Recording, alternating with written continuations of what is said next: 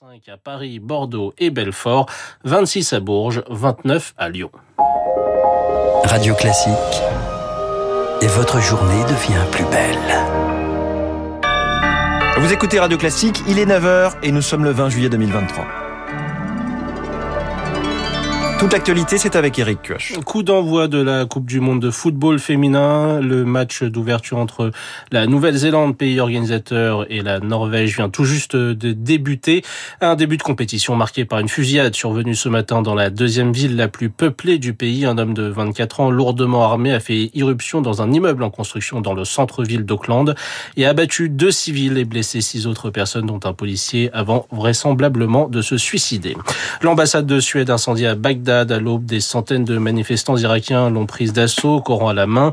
Ces partisans de l'ayatollah Moqtada al-Sadr reprochent à Stockholm d'avoir autorisé un rassemblement aujourd'hui, lors duquel un réfugié irakien et militant de l'extrême droite suédoise promet de brûler le Coran et le drapeau de l'Irak.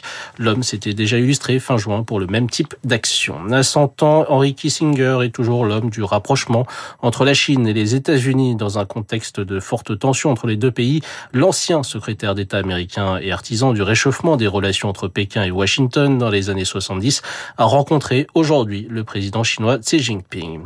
Les attaques ukrainiennes en Crimée se multiplient après avoir incendié une base militaire hier dans cette région annexée par la Russie. Kiev a mené une nouvelle opération impliquant des drones et ciblant des bâtiments administratifs.